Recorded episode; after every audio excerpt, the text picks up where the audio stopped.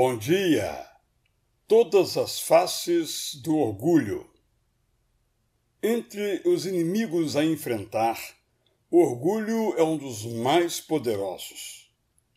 Podemos ter orgulho de nossas realizações e, incrivelmente, de nossas frustrações. Podemos ter orgulho de nossa competência até mesmo de nossa ignorância. O orgulho se apresenta com muitas palavras, roupas bonitas, belos carros, grandes gestos, admiradas performances. É fácil criticá-lo. O orgulho é o aluno que oferece todas as respostas. É o professor que se agiganta à frente da sala como se tudo soubesse. É o pastor que fala de si mesmo como exemplo a ser seguido é o profissional que exibe todos os seus certificados nas paredes do seu escritório. É o atleta que se veste com refinada elegância para o jogo. É o pai que desfila seu filho como prova de suas virtudes.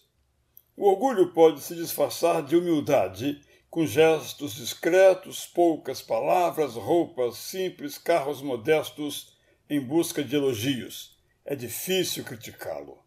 O orgulho pode usar sandálias simples para arrancar elogio à sua simplicidade.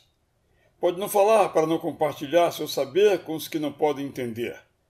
Pode aplaudir-se a si mesmo enquanto pede que o público dê glórias a Deus.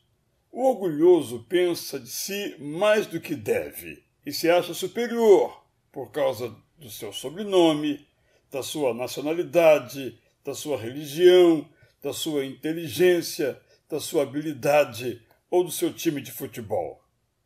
O orgulhoso é superficial. Ele olha no espelho, mas não vê tudo. Quem não quer ser levado ao fracasso pelo orgulho deve se esforçar, no máximo, para o quebrar, ou no mínimo, para o manter sob controle. Eu sou Israel Belo de Azevedo e lhe desejo agora aqui um bom dia!